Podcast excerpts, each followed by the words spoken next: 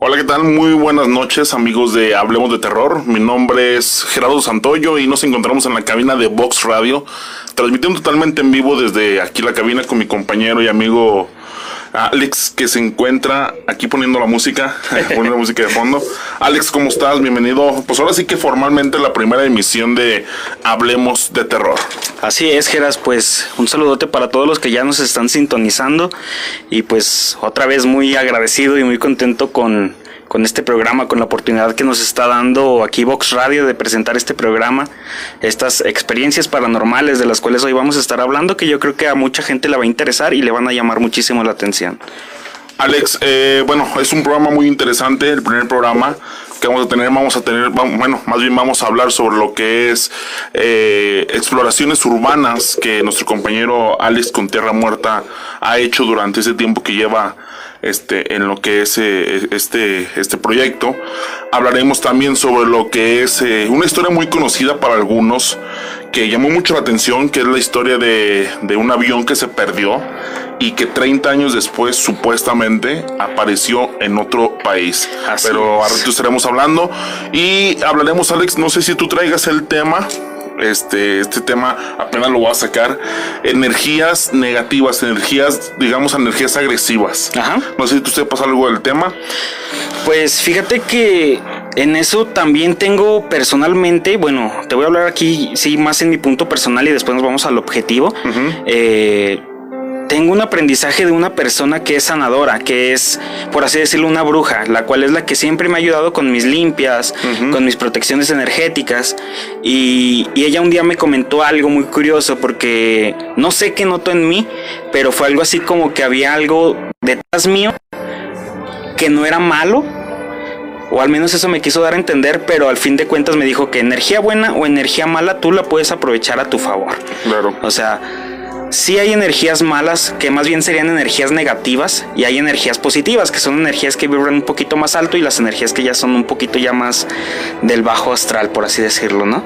Entonces ahí está esa pequeña controversia en de que muchos pues le tienen muchísimo miedo al, hecho de que, de que, les digas que a lo mejor una energía negativa está en su casa, de que a lo mejor, por ejemplo, un demonio o una entidad está ahí en su casa, sin saber en realidad que esa misma energía la pueden aprovechar ellos a su favor.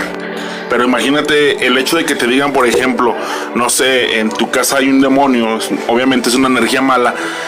¿Tú crees que existe la capacidad para una persona, digamos, común como nosotros, que pueda usar ese demonio para cosas buenas? No, no, eso sí no. Eh, eso es algo que también me aclaró mucho porque justamente después de eso me lo dijo.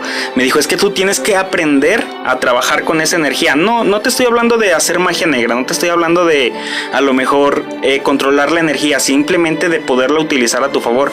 Pero es lo que te digo, o sea, muchos santeros, por ejemplo, utilizan energías negativas a su favor y, y les ayudan muchísimo, o sea, es con lo que ellos trabajan.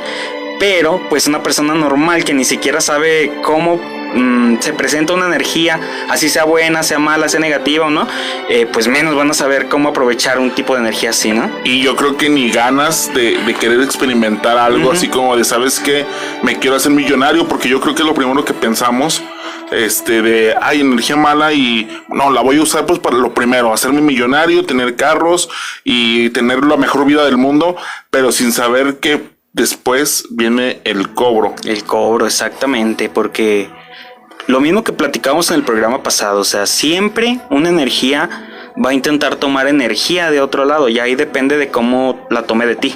Si tú te asustas mucho, si a lo mejor tú le tienes miedo a esa energía, obviamente la energía se va a alimentar de ese miedo, de esas malas vibras y, la vas a hacer más fuerte y te va a acabar robando más. Entonces sí, siempre viene un cobro a fin de cuentas para todo aquello. Bueno, amigos de Hablemos de Terror, les recuerdo la línea de comunicaciones 449-405-9058 o pueden marcarnos directamente al 449-251-1162 directamente a cabina. Márquenos, cuéntenos su, anécdota, cuéntenos qué opina sobre las energías malas, las energías agresivas, cuéntenos lo que le haya pasado a usted en, en alguna situación, no sé, fantasmas, entes, energía, etcétera. Eh, recuerde que tendremos boletos para brujas esta puesta en escena que se llevará a cabo del 18 de junio al 18 de julio cada, cada fin de semana en el Parque La Pona. Es un recorrido de terror, un recorrido teatral de terror, donde usted experimentará, obviamente, eh, al, ahora sí que el trabajo de los hidrocálidos, tanto actoral como de, eh, digamos, lo, que es la producción y sobre todo el miedo. Y, no se lo pueden perder, o sea, ya muchísima gente conoce la calidad de lo que es Zombie Walk, saben la calidad de que es, de que es asistir a un evento de, de ustedes, entonces los que no lo conozcan tienen que conocerlo porque ahí se van a dar cuenta de lo que es un buen maquillaje, una buena caracterización, un buen elenco, o sea, todo el conjunto que se necesita para hacer una buena representación teatral, ¿no? durante esta hora, eh, las primeras cinco personas que marquen y que nos cuenten alguna anécdota van a tener su boleto eh, de cortesía por parte de nuestros amigos de Vox Radio y Zombie Walk Aguascalientes. Les recuerdo entonces la línea de comunicaciones 449-405-9058 y directamente a cabina 449-251-1162. Alex, platicamos ya metiéndonos de lleno al tema de Urbex, de lo que es el, ahora sí que lo que te dedica, lo que se dedica a Tierra Muerta. Platícanos, eh, últimamente a dónde fuiste. Mira, esta semana fuimos con, con el buen amigo David fuimos para una fábrica abandonada que está salidas, pues ya de la ciudad, está ya muy en la puerta sur. Y es una fábrica a la que nunca habíamos ido. Teníamos el riesgo, sobre todo ahí, tú sabes cómo está de caliente la cosa de aquellos lados. Entonces, sobre todo fuera del riesgo energético, teníamos el riesgo físico de que no sabíamos si nos iban a tomar a mal los, a lo mejor los soldados, a lo mejor la misma policía estatal que andaba en friega por ahí pasando, o, o otras personas que a lo mejor no les pareciera que anduviéramos en esa zona y pudieran llegar a, pues a reclamarnos, ¿no? El que estuviéramos ahí. Fuimos a ese lugar, al parecer era una fábrica, a lo que yo vi, de donde hacían cemento y todos esos rollos, porque había incluso un laboratorio y lo curioso de ahí fue que había frascos que todavía tenían químico adentro, pero ya como químico seco. Obviamente no los tocamos por, pues, la exposición, ajá, pero fue más exploración urbana. Bueno, empezó con exploración urbana. Después empezamos a caminar, cada quien se fue por su lado y ambos nos pasaron unas manifestaciones demasiado extrañas. La más fuerte que hubo eh, fue que incluso la gente que nos estaba viendo en vivo eh, nos hacía referencia a que se escuchaba una mujer, que se escuchaba la voz de una mujer, que, se, escuchaba el, el susurro de una niña y eran cosas que a veces nosotros ni siquiera escuchábamos en el momento, ¿no? O sea, yo lo escuché una vez, pero después la gente, es que se está escuchando, es que se está escuchando. Y empezamos a, invocarle, empezamos a, a retarlo un poco para que se pudiera presentar con nosotros. Y pues por suerte fíjate que obtuvimos muy buenas manifestaciones, o sea, en el Spirit Box nos dio buenas respuestas, nos dio, nos dio buenas respuestas en también a la hora de utilizar las diferentes lámparas, el medidor de campos electromagnéticos se alteró de una manera muy extraña. Tenía el medidor en la mano y le pedí que se acercara hacia mi mano, que tocara mi mano y de repente el medidor de estar en cero subió hasta 7, 8 y bajó. Le dije, vuelvo a acercarte y subió hasta arriba de los 100, siendo que es muy difícil que se suba eso a menos que lo pongas a lo mejor junto a un horno de microondas prendido. A sola ahí se puede alterar ese, ese punto, ¿no? Y alterarse así de la nada en un lugar despejado, sin electricidad, pues es algo muy, muy, muy, muy extraño que nos llamó la atención ese día. Y es por eso la importancia de llevar todo este tipo de instrumentos, porque ahí te das cuenta, este eh, qué entes hay ahí este, cerca de ti, qué entes se acercan. Eh, ¿Por qué pasa esto, Alex? Tú que, tú que sabes. Eh, en una cementera, en una cementera, ¿qué puede pasar? En una cementera, pues digamos, bueno, pues pudo haber muerto alguien en un accidente haciendo algo, eso. Pero ¿por qué queda ahí? ahora sí que la energía. Fíjate que en ese lugar en particular estuvo muy extraño porque no había como que algún antecedente como tal que hayamos encontrado del sitio, algún accidente lamentable, pero nos podemos ir todavía más atrás, porque antes de que eso fuera una cementera, fue campo. Y tú sabes que en campos siempre, siempre, siempre ha habido, eh, pues que tiran a personas, que dejan a personas. Y muchas de las veces esas entidades lo que buscan es que tú encuentres sus restos para que puedas llevarlos a descansar. Ese podría ser uno de los casos. Intenté que la entidad se contactara, o sea, que nos diera en ese momento el mensaje que necesitaba de dar. No, no se comunicó totalmente. en, por medio del Spirit Box sí nos daba palabras, pero no, no, nos dio ninguna frase concreta como otras veces que me dijo en una, una vez que estábamos explorando en una hacienda, que le digo, ¿estás aquí? Y me dice, sí, en el árbol, pero así, claritito. y esperaba algo así, porque no era razón de que hubiera una mujer ahí en una cementera, o sea, dirías tú un accidente, ok, pero un accidente pues es un accidente ya, ¿no? Y a lo mejor no falta que el dueño sea supersticioso, es una limpia, lo que quieras y se va, pero yo pienso que a lo mejor ya era algo más atrás. O sea, yo la verdad sentí una energía que no era, que ni siquiera quería comunicarse, como que estaba ahí, pero no nos quería ni asustar, ni agredir, ni nada, porque fue mínima la interacción que hubo entre nosotros. Tocas un tema muy importante que lo escuchamos en todos lados, lo escuchamos en, en, en lo que es todos los, todos los investigadores paranormales, que es con una limpia se va. O con un, este, una veladora se va ¿Qué tanto de efectividad es esto? No, pues ahí sí varía muchísimo. O sea, hay entidades que por más que tú les reces, que por más que les dejes algo, no se van a ir porque les quedó algo pendiente y simplemente no se quieren ir.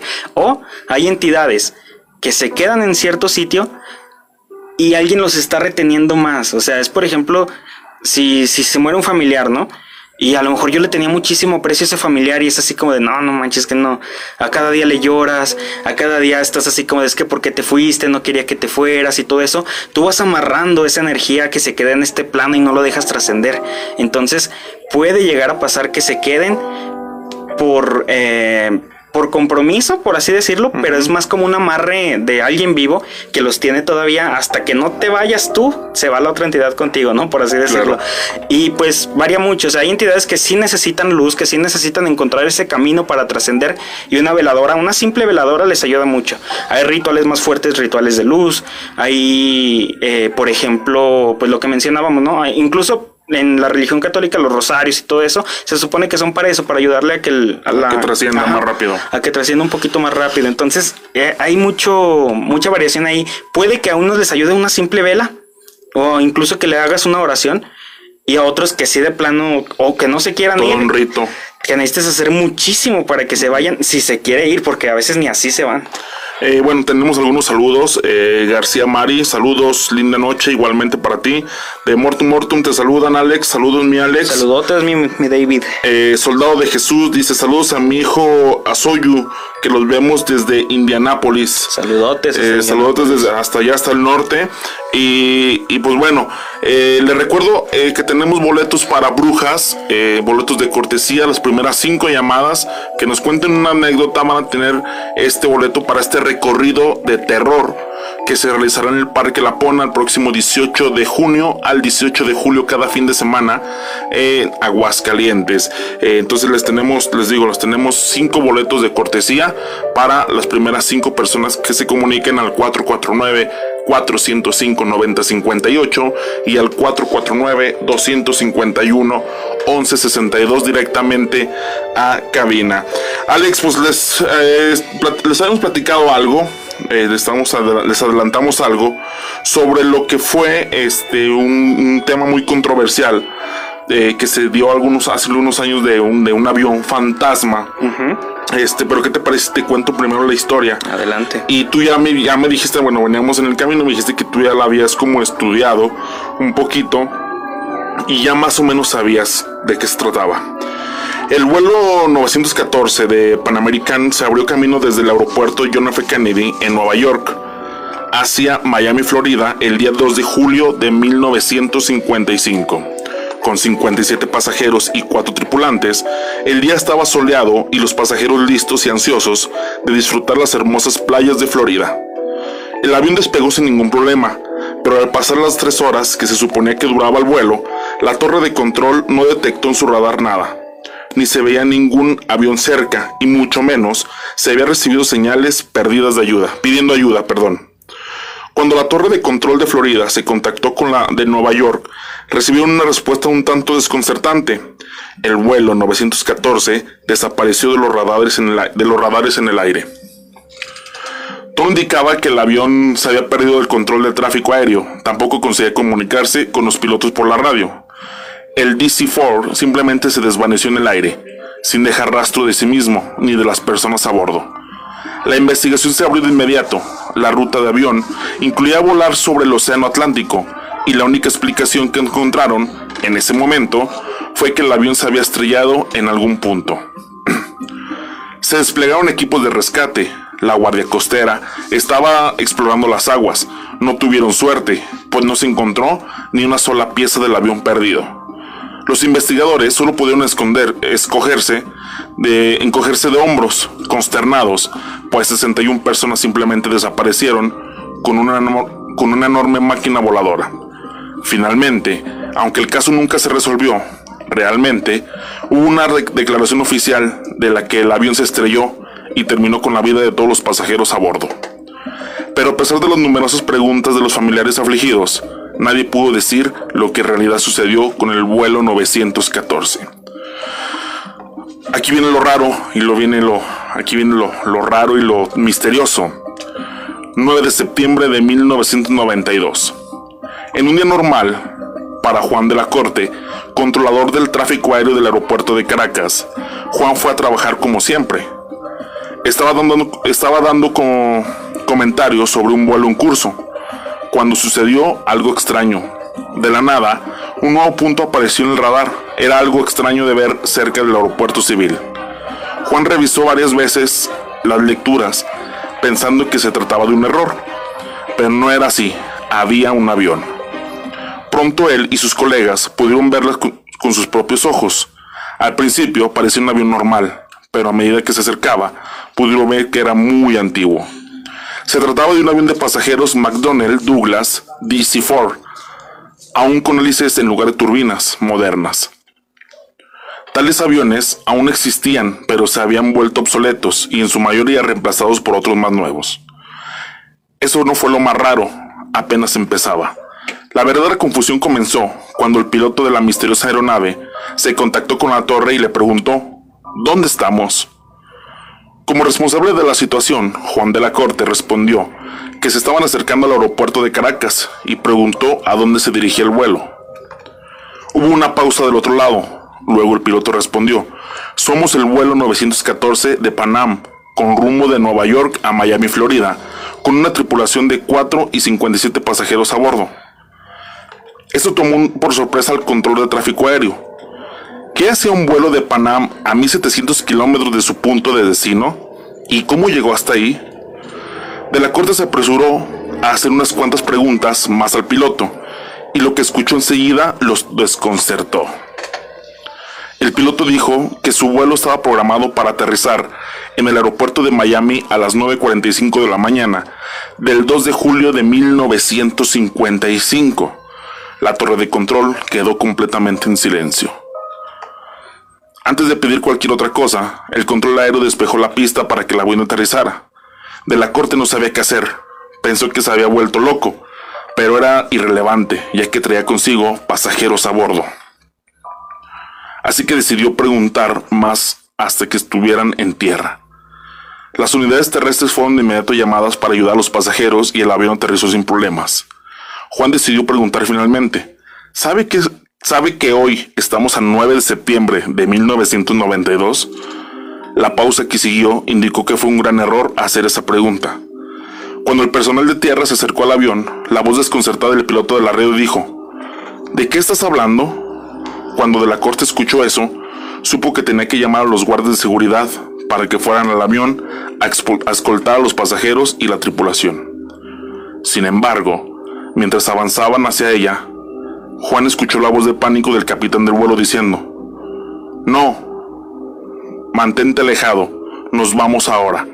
Volvió a arrancar los motores y condujo el avión a la pista. De la corte intentó detenerlos por la radio, diciéndole que estaba creando una situación peligrosa, pero de nada sirvió y el avión despegó. Durante unos segundos se pudo ver el avión en el aire.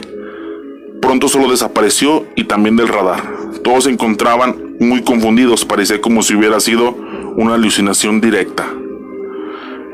No se encontró rastro del DC-4 nunca más, y hasta el día de hoy nadie se ha podido explicar qué fue lo que sucedió esa mañana en el aeropuerto de Caracas.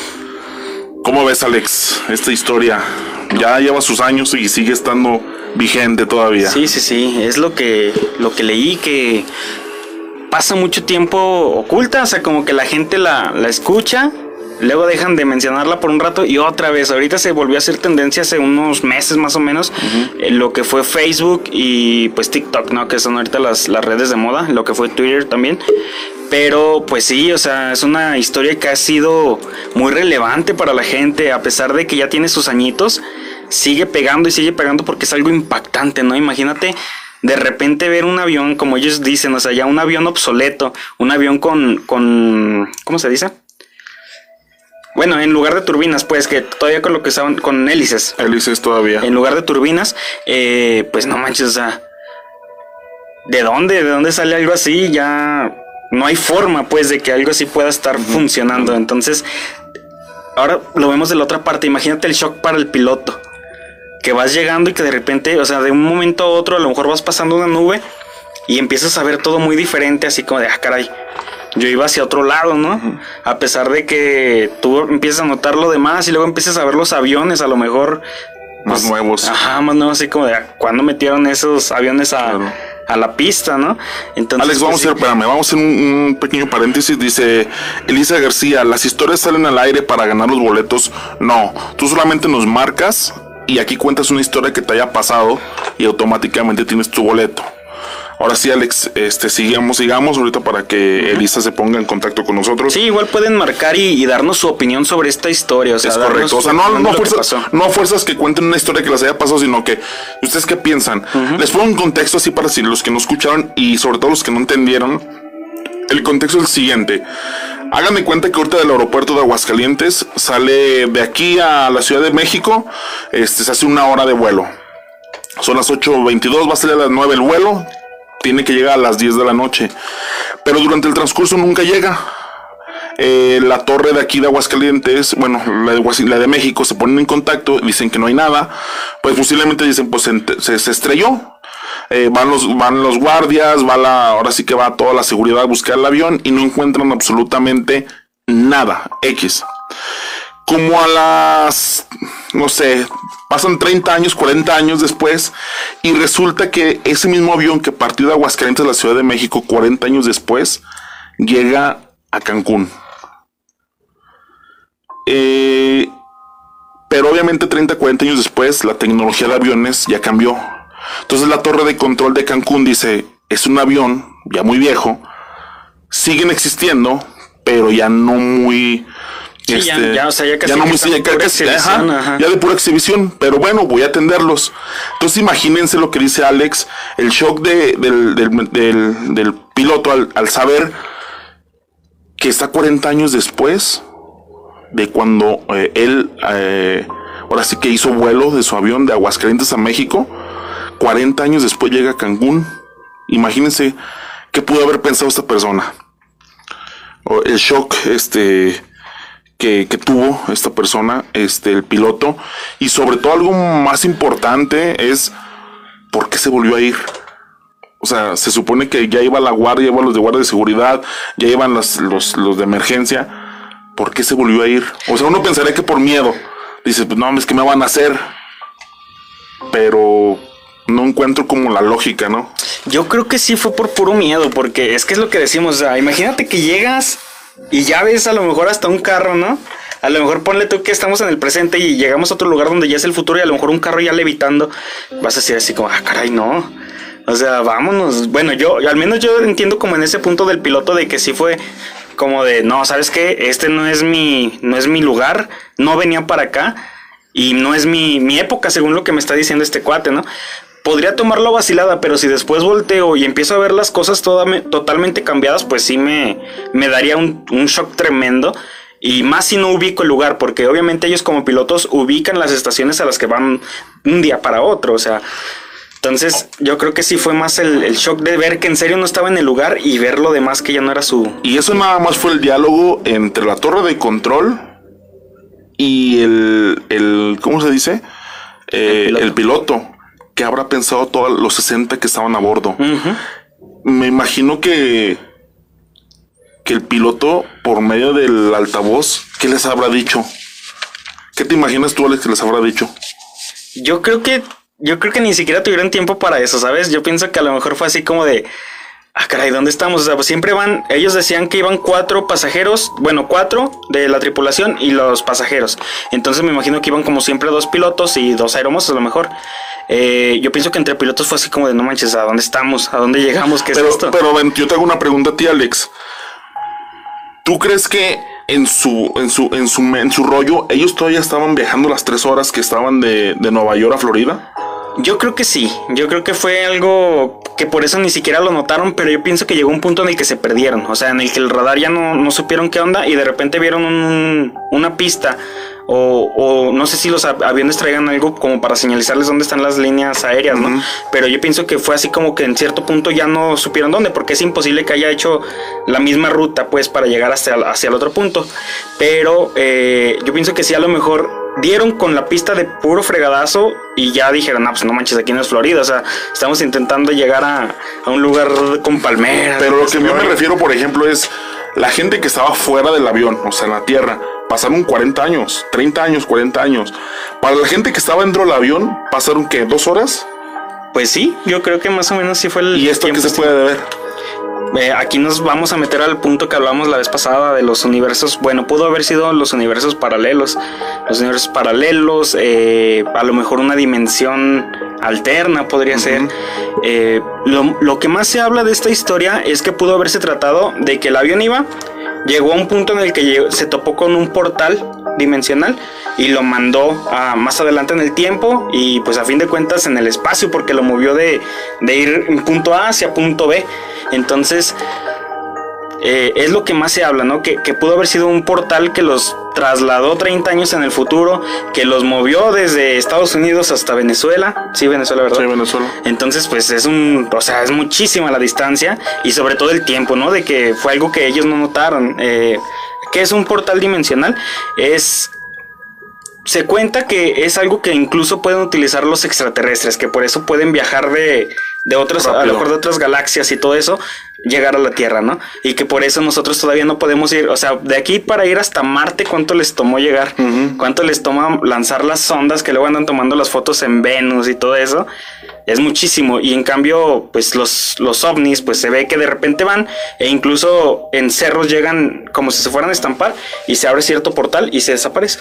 O sea, de eso se tratan los portales dimensionales y es lo que posiblemente puede estar abarcando esta historia. Pero sí es un tema muy, eh, digamos, muy grande para el entendimiento del ser humano, ¿no? Sí, o sea, hablando, sí, sí, o sea, no nomás de nosotros, sino científicos, personas este, estudiadas, sino que todavía es, eh, yo creo que todavía hay gente, bueno, hay científicos que están estudie, estudie, estudie ese tipo de programas, ¿no? Uh -huh. Bueno, ese tipo de, digamos, de, de, de ahora sí que de Mm, pues de, eh, ¿cómo de se temas de teorías ajá. de teorías temas sí porque fíjate que esas teorías no se tienen o sea no son recientes de hecho las teorías que de donde sacaron todo eso son incluso inscritos en tumbas de faraones, en a lo mejor también de los mayas, de todo lo que dejaban en las pinturas y todo eso, de que ya daban como que los indicios y son cosas que no saben. No recuerdo ahorita exactamente dónde, pero hay una roca que es gigantesca, es cuadrada y tiene alrededor como una canaleta y se dice que ese es uno de los portales dimensionales de la Tierra. Creo que alrededor, yo he escuchado eso, creo que alrededor tiene como muchas inscripciones, ¿no? Ajá, el... Sí, de hecho en la misma base, o sea, está todo así como inscrita Ajá. y dicen que ese es un portal, pero pues obviamente nadie sabe activarlo. Es como cuando llegan a Atlantis en la película de Ajá. caricaturas que, que nadie sabía activar esas cosas, obviamente. ¿Y tú crees que va a llegar el momento en que sí nah, así como vamos, a lo mejor y sí, pero nos falta muchísima evolución. O sea, así como está el humano ahorita, que es más envidia, es más rencor y todo eso, le falta muchísima evolución primero mental para poder llegar a, a, desarrollar todo ese tipo de cosas. Y yo creo que es algo por lo que si llegaran a existir los extraterrestres no nos han uh -huh. contactado por el hecho de que dicen, ah, no manches, se están peleando por, por petróleo, se están peleando claro. por agua, ¿no? Se están peleando por diamantes. Entonces, no, es así como que todavía somos muy banales para llegar a ese tipo de, de situación. De conciencia. Eh, les recuerdo, bueno, eh, les recuerdo que estamos eh, en vivo a través de Vox Radio, una colaboración de Tierra Muerta, Zombie Walk y Vox Radio. Les recuerdo la línea de comunicación 449-405-9058 y directamente a cabina el 449-251-1162. Alex, fíjate que este, nosotros como Zombie Wall, sabes que siempre estamos innovando. Traemos un curso de maquillaje Tenemos un curso de maquillaje este, dado por nuestra amiga y compañera y, eh, de Zombie Wall, Daniela García. Es un curso eh, de efectos especiales y caracterizaciones. La verdad, tú sabes, tú ya has visto el trabajo de Daniela. Eh, que lo va a dar próximamente, próximamente lo va a dar, si gusta comunicarse al 449-405-9058, eh, para darle todos los datos sobre este tipo de maquillaje.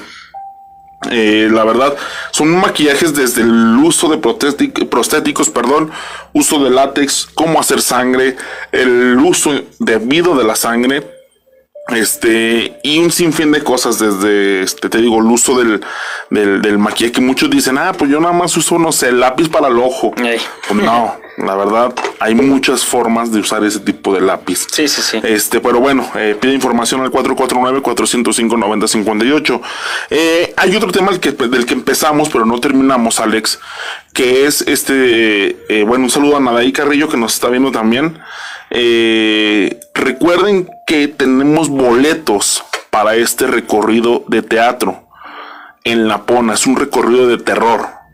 Me han preguntado muchas veces que si los actores te tocan. Yo les digo que no, porque no, no, les, no los tocan. Este, para eso tenemos otro, otro, otro evento que todavía estamos planeándolo.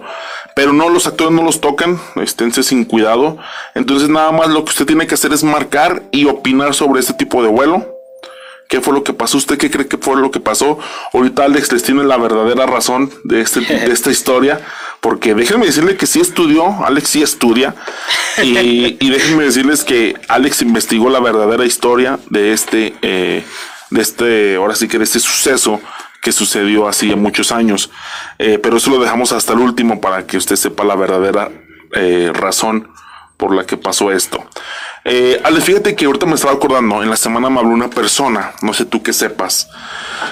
Eh, me contaba, bueno, me, me, dijo, porque supo del evento de brujas. Ya ves que atrás de la pona está la mezquitera. Sí. Me dijo que ahí se habían suicidado y habían encontrado mucha gente muerta. Es correcto. De aquel lado. Y de hecho me dijo ella, ella le gusta mucho caminar por esa parte porque es muy atleta y me dijo que sí, este, que le había tocado, por ejemplo, a veces caminar ya de tarde noche y me, que le había tocado ver personas, o sea, haz de cuenta que, que ella me, contó así, yo voy caminando, pasa una persona al lado de mí, me saluda y todo, yo voy con mis audífonos y una vez se me ocurrió voltear y ya no estaba esa persona. ¿Qué puede pasar en esto, en este tipo de cosas? Le estoy diciendo que es, es el, ahora sí que es en la urbe, que es adentro de, de lo que ahora sí ya casi casi céntrico, lo que es El, la mezquitera La Pona. Que han pasado muchos sucesos ahí, Alex. ¿Qué sabes tú de ahí? Pues sí, exactamente. Justo me lo comentaron, fíjate, cuando se enteraron del evento, uno de mis tíos, que no sé si nos esté viendo, pero le mando saludos, eh, me comentó que había mucha gente que se había suicidado ahí, aparte de que habían asesinado a algunas personas por intentar asaltarlos y habían tirado cuerpos también. Entonces, eh, pues o sea, a fuerzas está cargadita esa, esa, zona, ¿no? Porque ponle tú que a veces la persona que se suicida, como te dije la vez pasada también, no se queda en el lugar, sino que la, la energía busca su, su, energía, su lugar donde estaba más a gusto, ¿no? Claro. Eh, pero ya nos vamos aquí a otros hechos lamentables, ¿no? A lo mejor que tiraron el cuerpo, o a lo mejor que se tardaron mucho tiempo en encontrar el cuerpo ahí, o a lo mejor que puede que todavía haya algún cuerpo por ahí, o incluso que lo llegaron a matar ahí, ¿no? Entonces, ahí ya nos vamos a otro tipo de, aspecto ya no tanto al, hecho de solo la persona que se quitó la vida, sino a lo, mejor la persona que sufrió ahí, que dejó su energía ahí de dolor, que a lo mejor se lo dejaron herido y ahí se desangró hasta morir, qué sé yo. Entonces, pues ya nos estamos pasando así otro tipo de cosas que es ya cuando la energía ahora sí puede quedar impregnada en, en, el sitio, ¿no? Más cuando son muchos sucesos, porque es lo que te digo, las energías comúnmente se alimentan de energía, obviamente. Entonces, si está sufriendo una energía y, y le llevan más energía negativa que le va a hacer eh, alimentarse más, pues se va a quedar todavía más tiempo ahí. Entonces, me estás diciendo que, por ejemplo, en el evento de brujas, podemos toparnos, aunque no se hayan muerto en el parque adentro, sino a unos pasos que es a un lado, me estás diciendo que puede pasar que un ente verdadero se vaya a asustar gente. Pues es muy probable, siempre pasa, ya te ha pasado en otros eventos, a mí me pasó directamente en un evento tuyo, en el Panteón de la Salud, de que me tocó ver a una, una viejita La, la típica viejita La que todo el típica mundo nos viejita, decía. ajá, me tocó ver una viejita y yo así como de, ¿por qué la viejita no está actuando, no? Porque yo vi a la viejita nada más a la salida, vi cómo se metió como hacia el túnel de plástico que tenían y resulta que no había ninguna viejita en el elenco, pues, o sea, sí había, Claro. pero no, no esa viejita. Entonces, ya después que me dijeron, no, pues es que nada más está el elenco acá de este lado y son ellos, ¿no? Fue así como, de, "Ah, chis". estuvo muy raro esa vez. Entonces, siempre, y más por, por la energía con la que van, porque la, la gente que va a ver las obras de teatro en general o las casas del terror va con ganas de asustarse, o al menos es lo que esperamos, ¿no? Que vayan con ganas de asustarse. Es la idea. Entonces, el hecho de, de ir con miedo, de ir con adrenalina, de ir soltando esa energía negativa que se junta con, pues, con la euforia y todo eso, obviamente les va, les va a dar alimento y es muy probable que se puedan manifestar. Sí, tío, y, y- y bien lo dices, este, fíjate que nos pasó, para la gente que no sabe, nos pasaba que en nuestros eventos de, de, de necrodemia y, y de los recuerdos del panteón, bien nos dice Alex, pasaban cosas extrañas que hasta la gente, a mí me toca recibir y despedir a la gente, y la gente salía diciendo, oye, qué buen, qué buen personaje la viejita de allá atrás del túnel. y yo así como de, es neta, y sí, y qué buen personaje, y qué buen personaje. Y yo así de. A mí, obviamente, por un lado decía, pues a mí, hasta cierto punto, perdón por la expresión, pues me vale a madre, ¿no? Pues yo no estoy adentro del panteón, yo no actúo. pero yo, como director general, pues sentía la necesidad, pues de decir, qué pedo, ¿no? O sea, tengo que ir a decirle al actor que está en el túnel, que en este caso era Daniel. Le digo, a ver, ven, güey, qué pedo aquí. Me dice, no, güey, es que ya no quiero estar ahí adentro, güey, porque es que se ve una silueta pues obviamente yo como director pues tengo que estar en todos lados, pero lamentablemente pues a veces pues me dio miedo. y la verdad no me quedé a ver, no me quedé a experimentar, pero pues le mando un saludo a esa viejita que hizo que sin cobrarnos asustó muchísima gente. No, y después salió quién era. ¿Te acuerdas que para ese día fue un colega, eh, Ricky Velázquez? eh, vino y pues te hablé para ver si había chance de que explorara ahí en el panteón, porque ese día tú tenías el evento. Correcto. Le diste la chance, estuvimos ahí con él y, y exploró el panteón junto con Omar, de Omar Sin Miedo, creo. Y estuvieron explorando y en una tumba en particular que pues al final resultó que era la tumba de la bruja. La bruja. Incluso empezó a salir humo, humo del piso. Fue lo más sorprendente para mí ese día. Y pues al parecer esa, esa misma tumba con el detector electromagnético, con el Spirit Box, hubo manifestaciones ahí. Entonces la viejita, pues posiblemente era la bruja, la misma bruja que decían los cuidadores del, del Panteón. panteón. que seguía haciendo trabajos. Pues aunque no crea usted, sino el Panteón de la Salud, aunque lo vea muy chiquito, guarda infinidad de energía y infinidad de historia. Aquí nos dice Elisa García, eh, Alex, ¿cuántas energías estancadas en ese lugar? Correcto. Javier Hernández, saludos, Alex y Gerardo, igualmente Saludos, saludos. Eh, Tris González, saludos, Alex, tus admiradoras. Saludos, Tris, Pues- es, es seguidora fiel de Tierra Muerta. Ah, bueno, miren, ahí está, este, los seguidores a- al pie del cañón.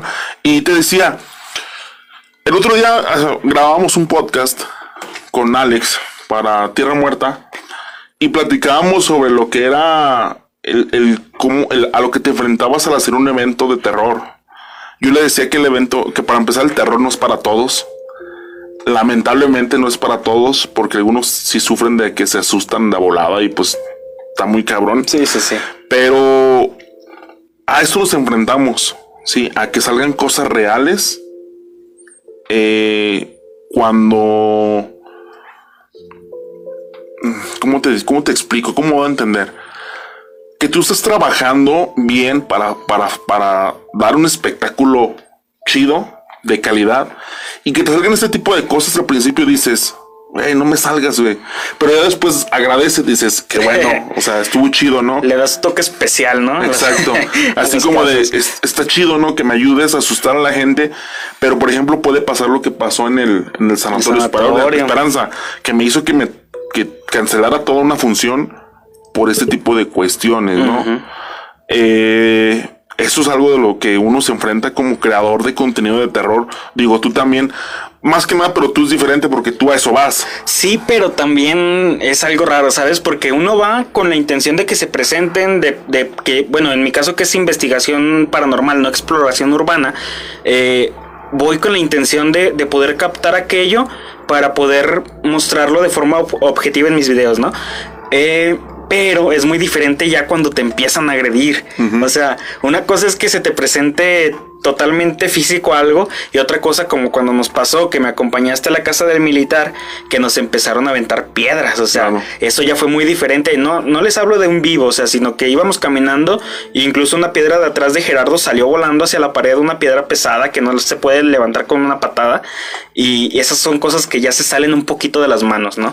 Sí vamos buscándolo, pero cuando suceden, y no me dejarás mentir, se te sube la adrenalina. Sí, que así, es, así de, correr, de, ay, güey, tengo que correr porque si no, vale Mauser. ¿Tu entrada es C? ¿Dónde? ¿Es un C? Sí. Ah, mira, te lo voy a robar. Dale, dale. Este, bueno. Ay, se fue la música, es que se está descargando aquí el celular. Este, bueno, les comentaba que, fíjense que es lo que, a lo que me, lo que me decía Alex el otro día. Este, te enfrentas a cosas. No, no es te enfrentas a cosas muy, muy raras como creador de contenido de, terror. O sea, primero, nos gusta la adrenalina. Vamos a lugares que no cualquiera entra. Y, aparte de ser del lugar, haces un evento. O sea, vas y quieras o no, vas y molestas a los entes que ya están ahí, ¿no? Entonces, ¿cuál es la reacción? Pues tratar de, de, sí, de, alejarte. De alejarte, de correrte, pero pues en esa intención nos ayudan a asustar a la gente. Y eso está, o sea, está bien raro, está bien loco. Es que a lo mejor fíjate que, o sea, con nosotros sí es corrernos, porque como lo dices, nos gusta. O sea, estamos acostumbrados por ejemplo, yo estoy acostumbrado a, que de repente voy caminando y de rojo veo una cara aquí. O sea, no es esquizofrenia, se los hablo de, de, cuando hago mis exploraciones, ¿no? Que voy caminando y veo una cara, o voy caminando y escucho voces o cosas así, ¿no? Pero gente, por ejemplo, me ha acompañado gente que no es de mi equipo de exploración cuando hago mis exploraciones con invitados y que no tienen nada que ver con el terror y esas personas lo que generan es, es más ayuda para ellos. Entonces, a ellos no los quieren correr. O sea, por eso los quieren atraer. Los quieren atraer para qué? Para jalarles la energía. O sea, por eso la otra vez te decía que, que se me hacía bien curioso que se estaban yendo contra ti cuando pues los dos tenemos mucha experiencia en el ámbito del terror. Eso, eso es lo que a mí me sacaba de onda. ¿Por qué contra mí? ¿Será el más cobarde? ¿Será el más miedoso? El más grandote, el más cobarde. sí, no, de hecho, este chavo, este me mandó así a mí solo. Y pues sí estaba como bien raro porque, no, ve tú solo, no pasa nada. Y ya, y sí pasó. Ya estamos viendo que sí pasó. Este, bueno, los boletos, Alex, se están quedando. Se están quedando. Obviamente, ya, mira, esto se me acabó la pila.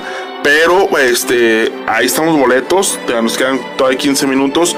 Eh, regresando al tema de lo que es lo que te comentaba de, de la pona en general. Pues entonces esperen sustos de verdad en lo que es ahí el, el recorrido de, de, brujas el 18 de junio al 18 de julio. Esperen que a lo mejor si se les aparezca algo real y si se les aparezca eh, algo que no es parte del elenco. No, y es que incluso los mismos vigilantes de ahí lo dicen, o sea, ellos mismos han manifestado ver cosas en la noche, ver lo que creen que son personas, mandan a la policía. Y no hay nada. Entonces tengan por seguro que quien vaya al evento se va a llevar, aparte de ver una muy buena obra, tengan por seguro que buenos sustos. Entonces, amigos, si alguien quiere boletos, marquen. Les voy a pasar el otro número de contacto. Es 449-291-0397. Por si quieren un boleto para ganar, que nos cuenten aunque sea una historia, al menos a, saludar ya de plano. ¿Qué opinan? ¿qué, opinan? de lo del vuelo? Eh, pueden marcar ahorita en este momento para, para, para que se ganen su boleto para la obra de teatro de Zombie Aguascalientes en junio, finales de junio. Eh, final de junio, principio de julio. Ajá. entonces no se la pierdan, marquen, tienen ahorita la oportunidad, estamos regalando cinco boletos para la para ese evento. Así que pues les repito el número 449-291-0397. Y cabe resaltar algo, Hubo Art es patrocinador oficial de Brujas. Eh, este Alex es, es, eh, es dueño de la marca de Hubo Art que se dedica a hacer eh, ¿cómo, podemos decir? Figuritas, souvenirs, souvenirs de, de, en este momento, en este, de lo que es Día de Muertos, pues hace souvenirs de zombies, calaveras, calabazas, vampiros, cerebros, corazones, dedos, etcétera. Todo lo que se le ocurra. con Hugo Art. Entonces, me estás diciendo que si, por ejemplo, un alma está mal en el Parque La Pona, puede llegar a agredir a uno de los visitantes. Mmm Podría ser, pero necesitaría mucha fuerza. O sea, para que ya una, una entidad pueda agredirte necesita muchísima energía. No cualquier entidad. eh, ah, mira, ahí te va el claro ejemplo y lo, lo plasmaron muy bien. Por ejemplo, en la película de Ghost. ¿Te acuerdas que, que intentaba él mover algo para que se dieran cuenta y no podía? y, el, y el viejito del, del metro, si no me equivoco, con. O sea, nomás lo hacía así, tiraba el bote de basura, Sí. ¿no? Él se podía manifestar como más físicamente. ¿Por qué? Porque aprendió a controlar su energía. Eh, acá la diferencia es que pues ellos necesitan, aparte de controlar su energía, eh, tener mucha energía. como hacen esto? Robando. Entonces como no hay mucha gente y como a quien robarle la energía, porque casi todos los que van a un parque van felices, van jugando y pues no es, es muy difícil que se alimenten de esa energía. No necesitan tener como que ese ese punto para poder robar esa energía y cómo se la obtienen con sustos, con a lo mejor, por ejemplo, los vigilantes a lo mejor y ahí sí pueden robarles algo, pero para que les salgan algo físicamente no. Lo más probable es que sí logren percibir cosas. No dudo que vaya a haber gente que logre ver a alguien parado por un árbol o caminando, que sea. Pero nada más está Sí, sí, sí, sí, nada así como que fuera de, del lugar. Sí, Alex, pues ya nomás nos quedan cinco minutos.